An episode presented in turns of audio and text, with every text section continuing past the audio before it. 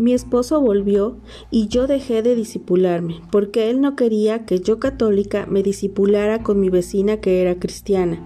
Yo nunca fui una esposa obediente, no cuidé de mi matrimonio, de mi hogar, hasta que mi esposo se fue y cuando él decidió irse supliqué llorando no lo hiciera, y una voz me dijo, él volverá.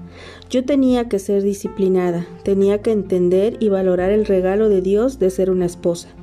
Mi esposo se fue y en medio del dolor de perderlo busqué a Dios nuevamente, buscándolo solo cuando tenía una necesidad, y nuevamente agradecí por su regreso, dejando a Dios en el olvido como cuando niña tocó mi mano, escuchó mi oración, sanó mis heridas, estuvo conmigo en todo momento, y esta vez ya no era una niña, ya podía abrir las puertas de mi corazón a Cristo y no lo hice por segunda vez. Por un tiempo fuimos felices o eso creíamos. Después volvimos a ser el matrimonio inestable emocionalmente, pero estábamos juntos. Algo grande venía y Dios nos estaba preparando. Yo le buscaba más que antes, pero no estaba entregada a Él. Algo había cambiado en mí, algo había diferente, pero aún así no tenía una relación con Dios. Esto sucedió en el año 2009 y por hoy solo te cuento esta tercera parte de mi testimonio.